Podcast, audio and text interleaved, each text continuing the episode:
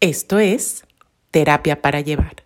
Conversaciones que curan con Paola Van.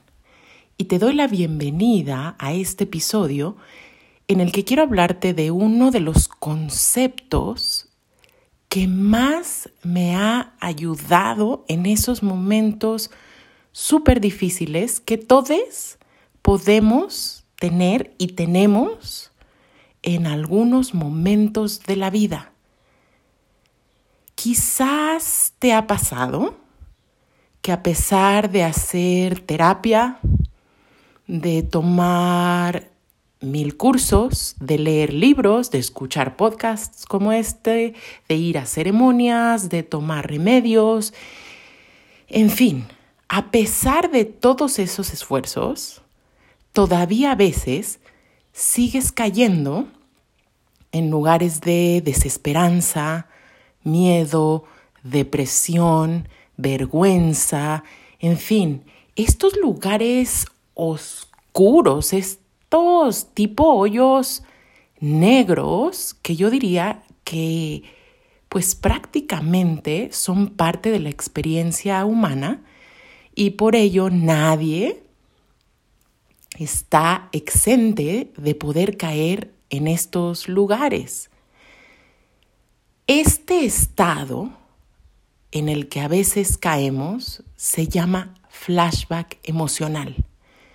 Y lo que quiero decirte es que el hecho de que caigas en estos lugares, es lo primero que quiero compartirte, no significa ni que no estás haciendo bien tu trabajo, ni que la terapia no está sirviendo, ni que no has encontrado el camino, ni que tienes que iluminarte o que hay algo yendo mal con todos tus esfuerzos. Estos flashbacks, y ahora te voy a hablar un poco más de qué son, cómo funcionan, qué hacemos cuando aparecen, están ahí porque te están recordando que tu cuerpo es una especie de almacén donde se guardan todas las memorias.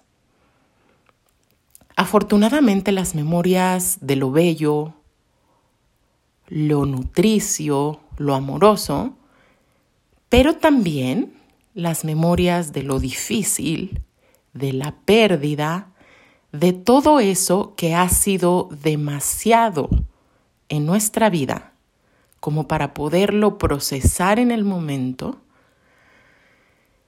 y entonces nos sigue buscando. Es como si estuviera escondido ahí en nuestra psique esperando un momento para salir y decirnos, hey, aquí estoy, todavía hay una parte de ti o varias partes de ti que necesitan amor. De hecho, este es el mensaje que nos traen los flashbacks. A ver, quizás la palabra flashback de por sí ya te suena a que hay una regresión, vamos a decirlo así en español, estás regresando a las sensaciones, a los sentimientos que alguna vez tuviste antes. Pero el flashback emocional es ligeramente diferente al flashback que da, por ejemplo, en el síndrome de estrés postraumático. A ver, si tú tienes un accidente o eres víctima de un episodio de delincuencia o de un desastre natural, puede ser, y, hemos observado que a muchas personas les pasa que algún estímulo, un sonido, una canción, un olor, en fin, cosas que percibes con tus sentidos, de pronto encienden este estado de pánico, de desorientación, de shock. Y ahí puede ser más fácil o difícil notarlo, pero el flashback emocional es todavía mucho más difícil a veces de identificar. Y es tan difícil de identificarlo porque creemos, y esta es la gran trampa del flashback, que corresponde o se produce por un evento presente. Voy a poner un ejemplo. tienes una conversación difícil con un amigo. ¡Pum! Y de pronto estás metida en un lugar de muchísima ansiedad y miedo y desesperanza. O hay algún problema en el trabajo, o se termina un contrato, o pasan ciertas cosas, a veces incluso muy simples. Alguien te dice algo, eh, escuchas una crítica, un juicio y te desmorona. Recibes un mensaje por redes sociales, en fin, cosas, y aquí es como empezamos a identificar un flashback, que proporcionalmente no corresponden al nivel de intensidad emocional que te está despertando. ¿Les ha pasado alguna vez que cargas con un tema días y días y días y a veces está más intenso y a veces parece que ya se olvidó, pero regresa y no puedes dormir en la noche y pasan cosas así. A lo mejor incluso te enfermas o la vida parece que está ocurriendo como en blanco y negro y pierde sus colores. O sea, son formas en las que esto se puede presentar. Entonces, ¿Qué es un flashback emocional? Son episodios que súbitamente nos despiertan emociones que son difíciles de gestionar, es decir, estados de furia incontrolable, de depresión, sobre todo, y esto es muy común, de desesperanza, de vergüenza, ¿Y qué es la vergüenza? La vergüenza es un sentimiento profundo de que hay algo malo conmigo, de que no encuentro mi lugar, mi tribu, no me siento a salvo. Esto es muy característico del flashback. Es un sentir que no estoy a salvo, que estoy en alguna especie de peligro que a lo mejor racionalmente ni siquiera hace ningún sentido, pero si tú revisas tu cuerpo, y esto es clave, estás agitada o agitado, en fin, es como una especie de pesadilla despierta. Entonces, generalmente este tipo de regresiones, porque eso es, es como regresar a los sentimientos, ojo, que tuviste en algún momento o en alguna etapa de tu vida. Porque les decía que identificamos a veces muy bien el trauma que viene por un evento específico. Pero muchas de nosotros hemos vivido trauma complejo. ¿Qué quiere decir esto?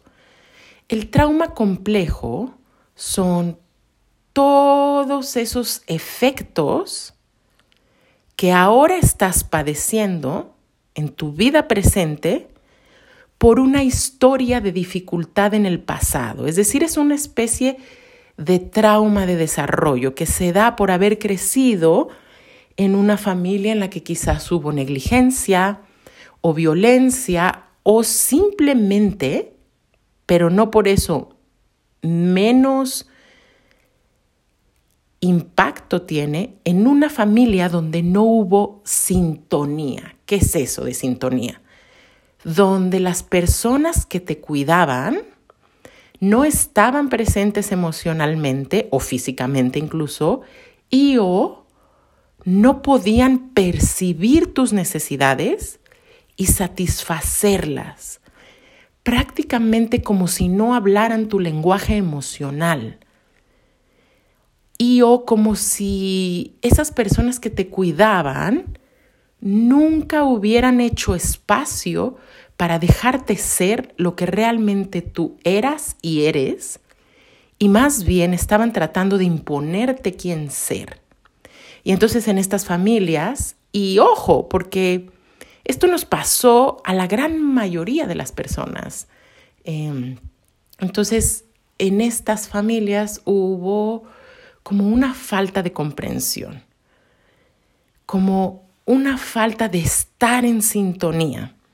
Y todo eso, a pesar de que nos parece así como, bueno, pues eso no es tan grave porque mis papás no eran alcohólicos, o bueno, quizás sí, pero a veces minimizamos porque, bueno, mis papás no se golpeaban entre sí o no había grandes cosas o minimizamos, por ejemplo, de formas como decir, bueno, sí, mi mamá me daba unas nalgadas, pero eh, bueno, así se usaba en esa época o así es esta cultura. Uf, y nos cuesta mucho distinguir que de niñez y quizás de adolescentes también, porque generalmente ahí es donde nace el trauma complejo, pasamos estas dificultades. Y entonces ahora en nuestra vida adulta, esta parte pequeñita, que quizás has oído que los psicoterapeutas llamamos tu niña o tu niño interno, tu adolescente interno, esta parte de ti que no recibió el amor, la aceptación, el apoyo, la validación que necesitaba, sigue ahí, sin poder crecer, sin poder completar su necesidad de sentirse en amor. Y entonces, cada vez que hay una situación que, aunque sea mínimamente, te recuerda cómo fue en ese entonces. Pero ojo, porque esto es importante, esto no pasa por tu conciencia, esto es totalmente inconsciente. Entonces de pronto, ¡pum!, estás en un estado que es muy confuso, que es, o más bien, que se siente muy peligroso, no necesariamente lo es, pero eh, en este momento.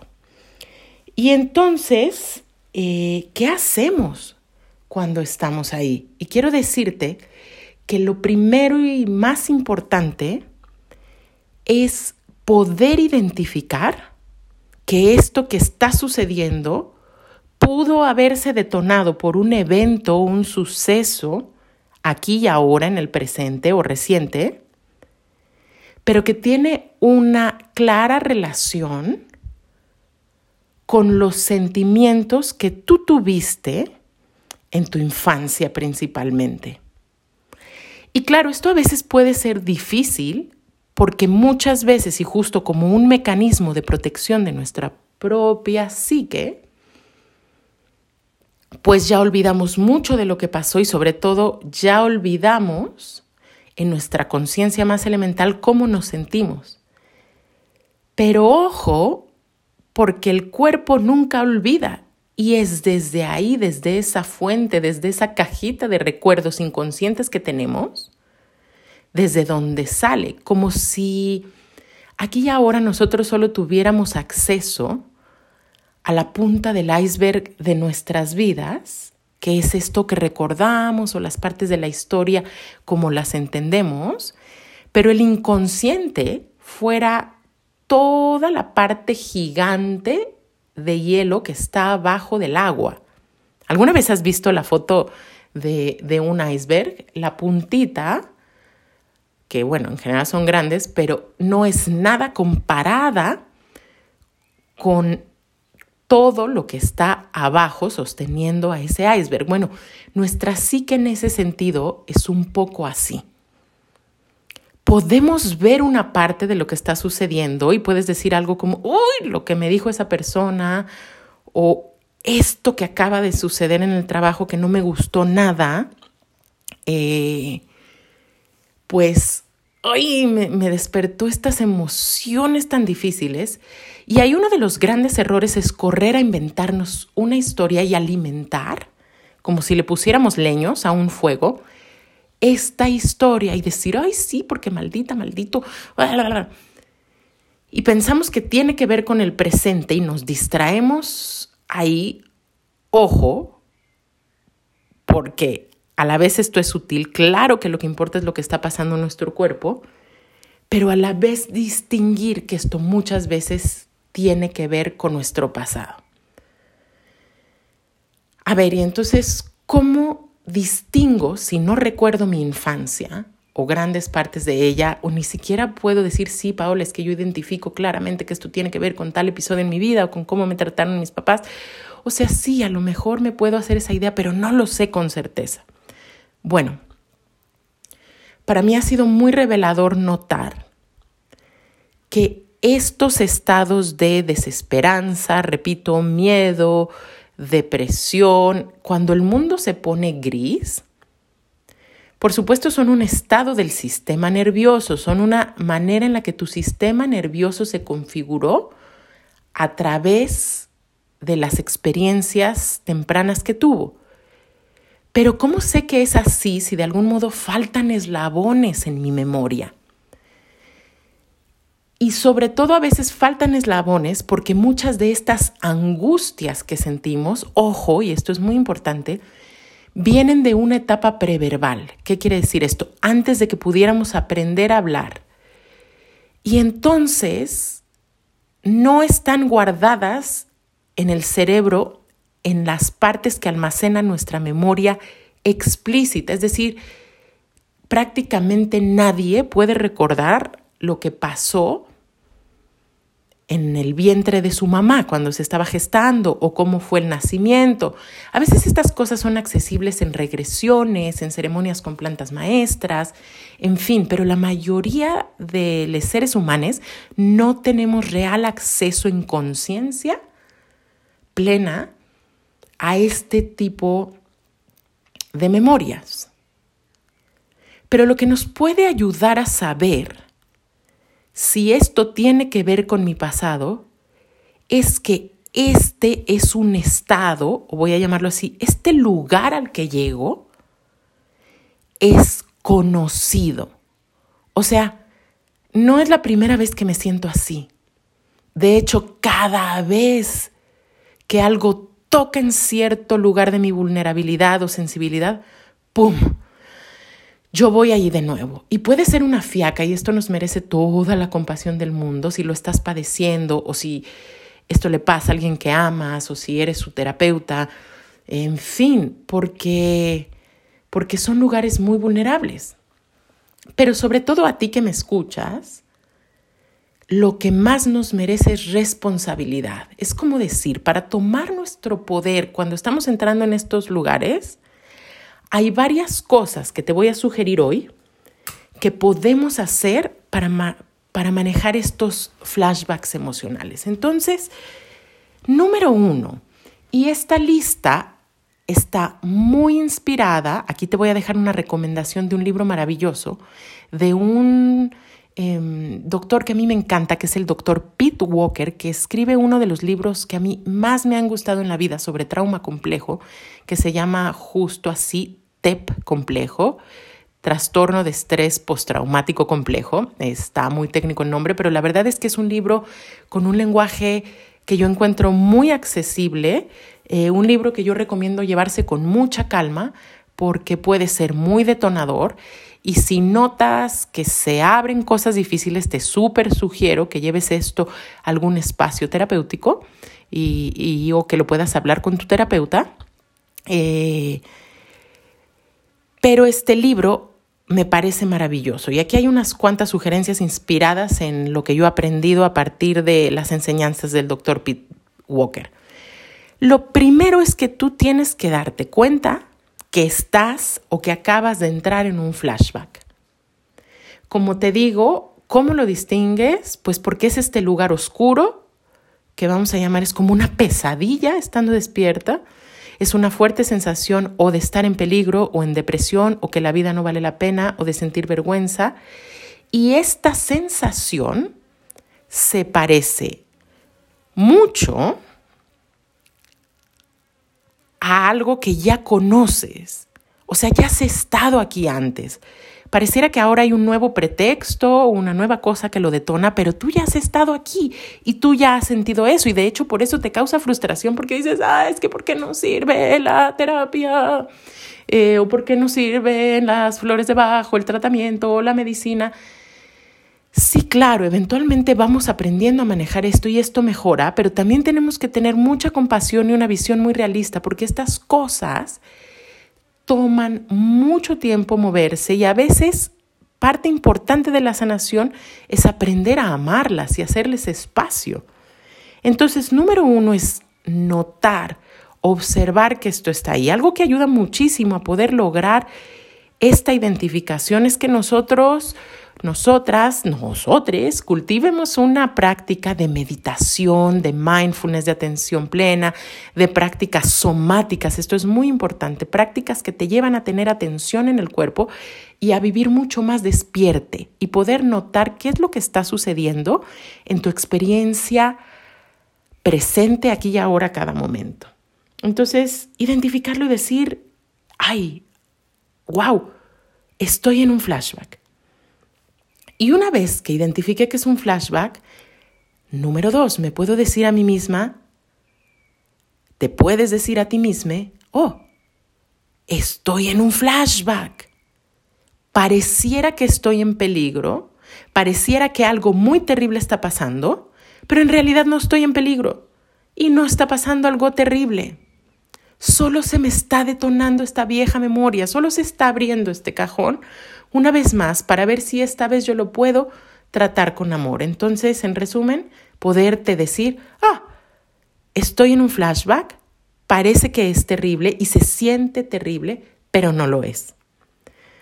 Número tres, es importantísimo darnos el permiso de tener límites y respetar nuestros límites. Cuando estás en estos momentos tan difíciles, mereces todo el amor del mundo, mereces todo el respeto del mundo y se vale que le digas a alguien, en este momento necesito una pausa, ahora no puedo hablar porque mis emociones están demasiado activadas, incluso que en algún momento de la vida puedas distinguir esta relación, este trabajo, esta situación ya no me sirve más porque me está activando demasiado.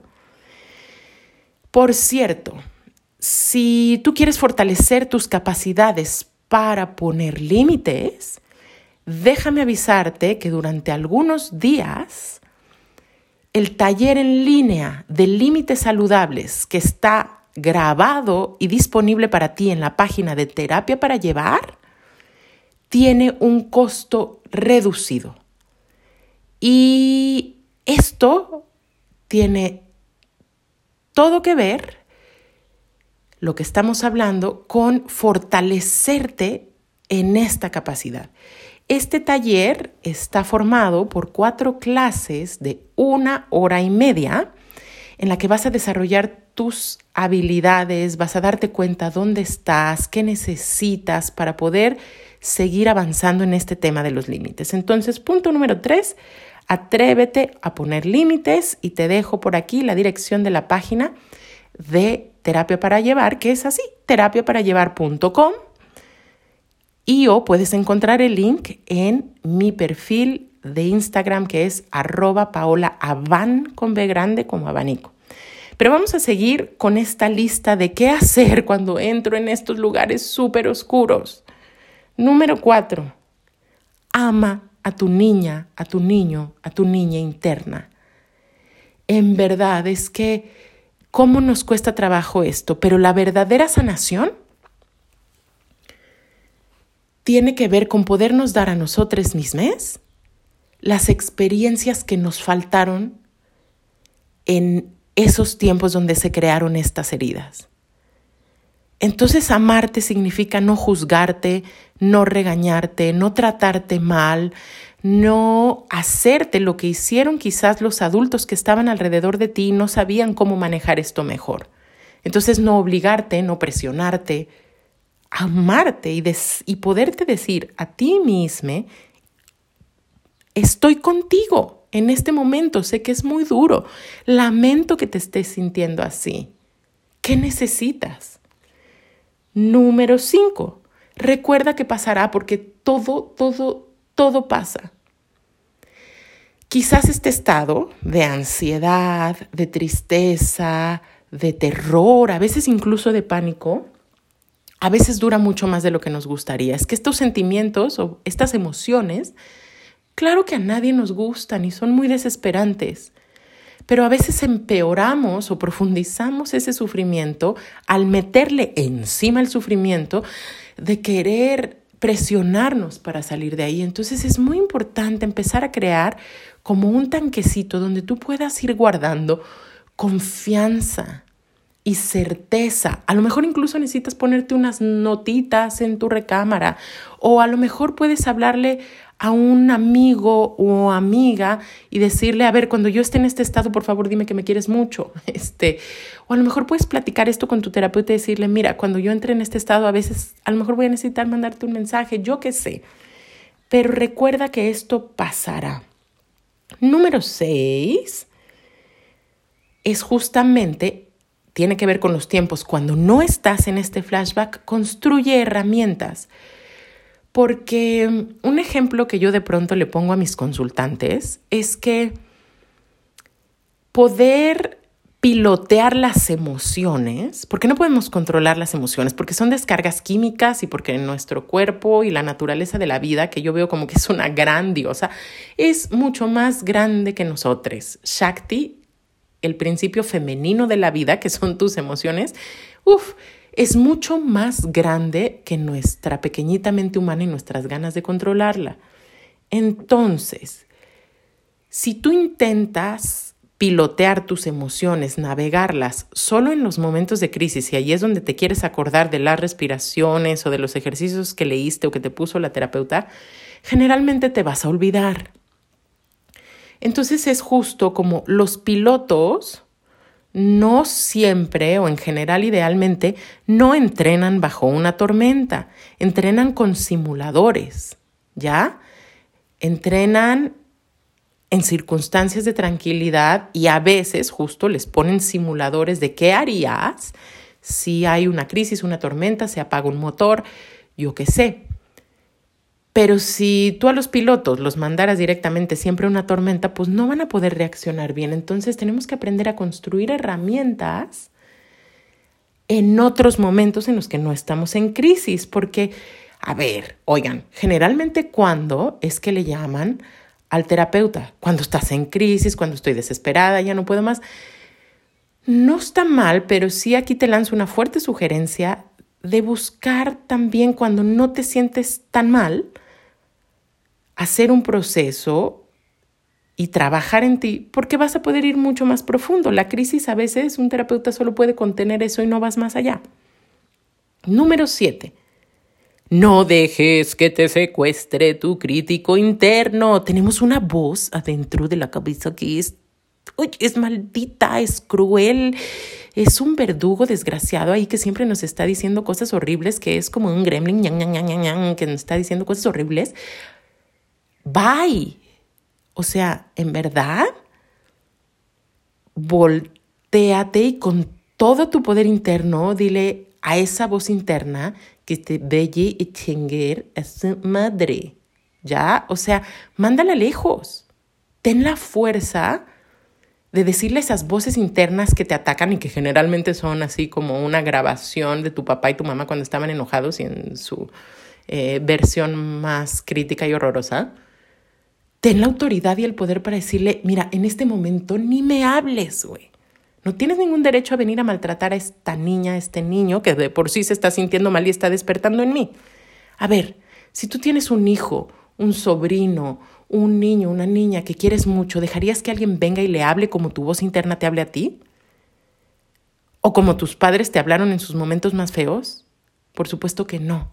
Estamos en una generación de la que yo estoy súper orgullosa, queridísimas almas hermosas que escuchan este podcast, porque somos la primera generación eh, que colectivamente está tratando de criar a sus hijos y a los niños con respeto y verdadero amor y compasión. Entonces, por favor, trátate así, a ti mismo así.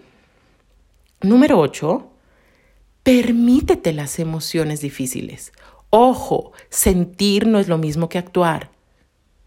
No te estoy invitando a ser destructive, a ir y arrasar y a decir cosas horrorosas a los demás. Sentir y actuar no van de la mano. El enojo y la violencia no son lo mismo. La tristeza y la autodestrucción no son lo mismo. pero hay que ir creando de nuevo un tanquecito de tolerancia para estas emociones. ¿Cómo? Sintiéndolas, estando con ellas.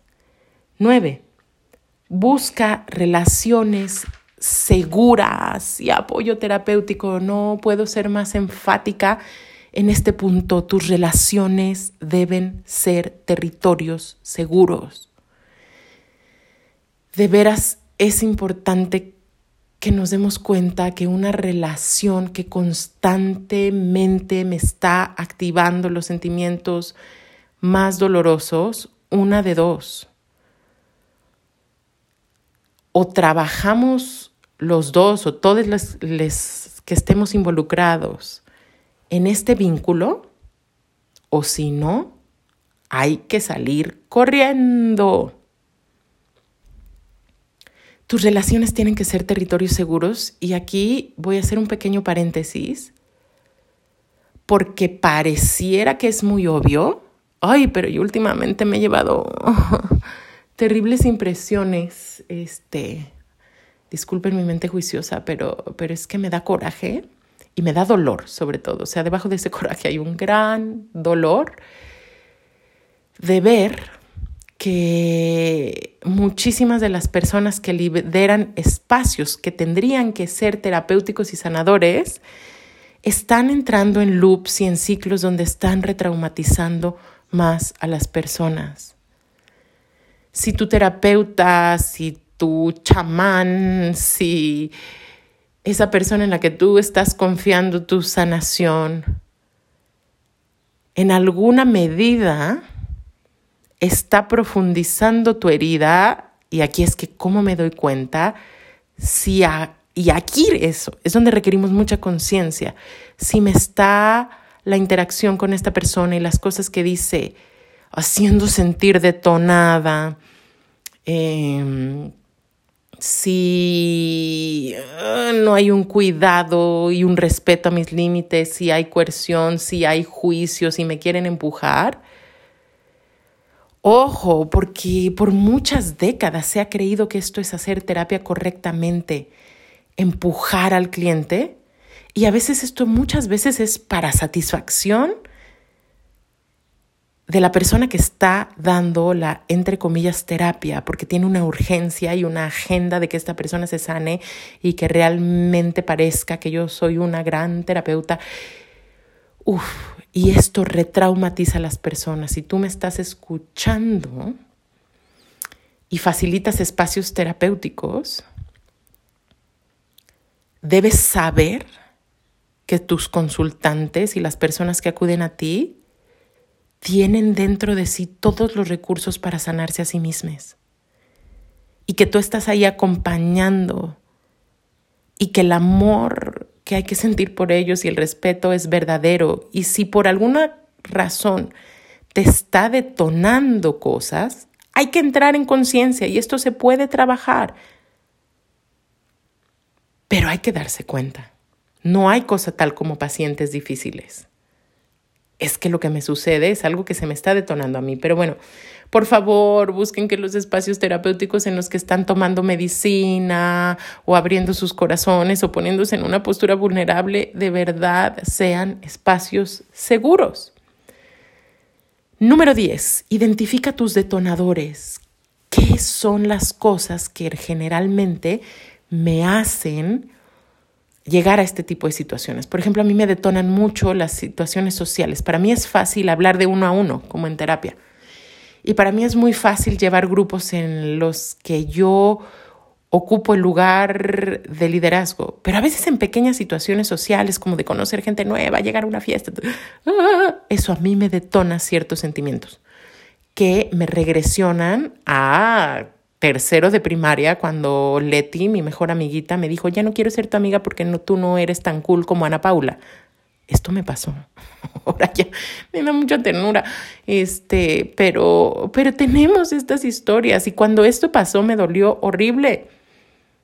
Entonces, eh, claro, hay una parte de mí que a veces se puede aún detonar y que yo estoy aprendiendo a maternarla y a, y a decirle como la adulta que soy, hoy podemos, podemos con esto y, y si Leti ya no quiere ser tu amiga, mira, ven, te, ven, vamos a, este, a juntarnos con fulanita y sutanita porque también son buena onda y hay muchas puertas en el mundo y muchas oportunidades, en fin, pero validar esto eh, y, como te decía, sobre todo identificar qué situaciones, qué momentos, a veces pueden ser cosas muy fisiológicas como cuando no duermo, cuando no descanso suficiente, cuando tomo café, cuando estoy aumentando mi consumo de alcohol, cuando no hago yoga, cuando mi pareja viaja por mucho tiempo, eh, en fin, descubre tus detonadores. Luego, ideal descubrir a qué momento de tu vida estás regresionando. Esto se siente como cuando mm, mi papá me castigaba porque cuando mi mamá eh, desesperada me pedía ayuda y consejos porque no sabía qué hacer cuando mi papá le ponía el cuerno y yo era una niña, esta no es mi historia, pero estoy inventando cualquier cosa, y yo no sabía qué hacer y esto me abrumaba. En fin, eh, y de ahí, pues tenemos que darnos la experiencia faltante, que es si a esta niña le faltó paciencia, hay que darle paciencia, si le faltó validación, hay que darle validación. Y ojo, hay que ser muy sensates. Si tú no estás pudiendo darte esto, entonces acude a un espacio terapéutico donde alguien pueda darte esos recursos y ser tu relación segura, tu puerto seguro. Número 12, sé súper paciente contigo misma, contigo mismo.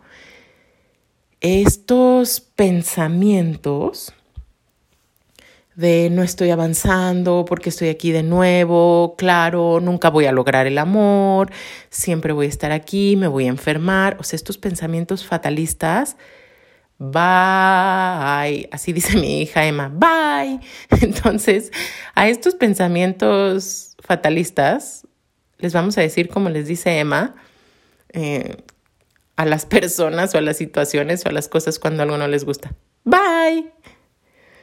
Y número 13, no te castigues por entrar en un flashback. Todas las personas, me atrevería a decir, que entran en estos hoyos negros, les llamo yo, pues cada tanto.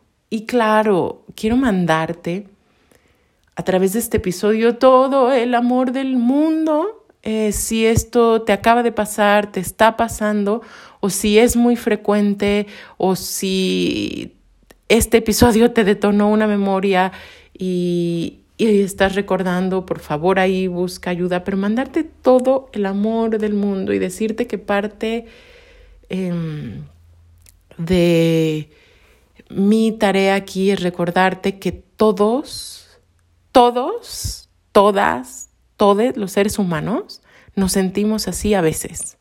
Esto es una experiencia humana. Y por eso ya saben que a veces saco los dientes y me vuelvo tan feroz en contra de, como de las enseñanzas del New Age y contra esta dictadura de la felicidad que nos dice que todo el tiempo tenemos que estar vibrando alto, porque cuando no sucede, entonces lo bypassamos y nos lo pasamos eh, de largo y ahí nos vamos como sintiendo como que, ay, sí, seguro todos tienen logros terapéuticos y espirituales más grandes que yo porque yo sigo aquí atorada. Y esto no es así. Entonces cierro este episodio como siempre haciendo un recito, pero antes regalándote unas cuantas recomendaciones. Recuerda el libro TEP Complejo del doctor Pete Walker, también me gusta muchísimo.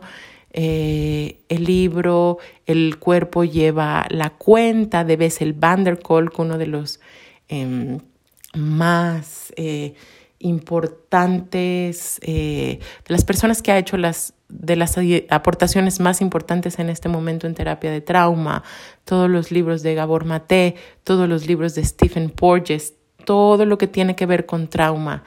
Y esta vez mi recito sí va a ser para ti que escuchas eh, terapia para llevar, pero muy particularmente va a ser para las personas en las que tú estás confiando tu salud emocional y mental.